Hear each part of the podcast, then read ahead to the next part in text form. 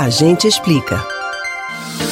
Golpes no WhatsApp fazem vítimas todos os dias. O mensageiro mais popular nos celulares é palco para spam de todos os tipos: memes, correntes, promessas de brindes, notícias falsas e fraudes. Os criminosos são tão convincentes que a vítima só percebe que caiu no golpe depois que perde o acesso ao aplicativo.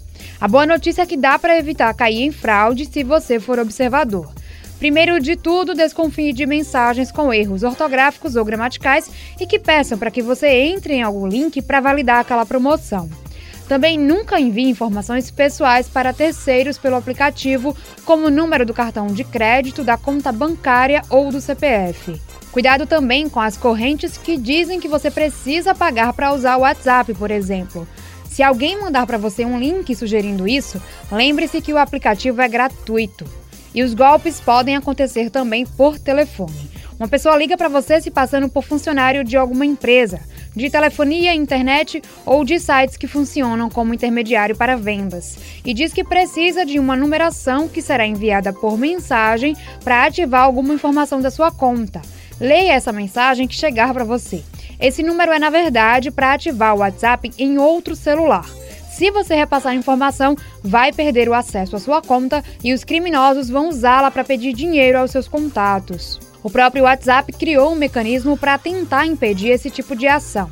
Chama-se verificação em duas etapas. Dessa forma, é muito difícil que criminosos tenham acesso à sua conta.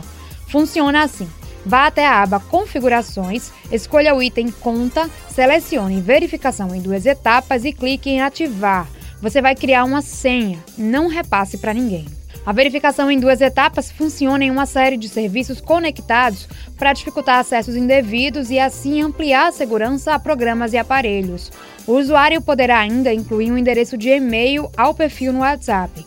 Caso você esqueça a senha, poderá solicitar o envio de um link para desativar a verificação em duas etapas. Assim, você não corre o risco de ficar sem acesso à sua conta caso se esqueça do código de acesso. Mas só clique nesse link se você solicitar.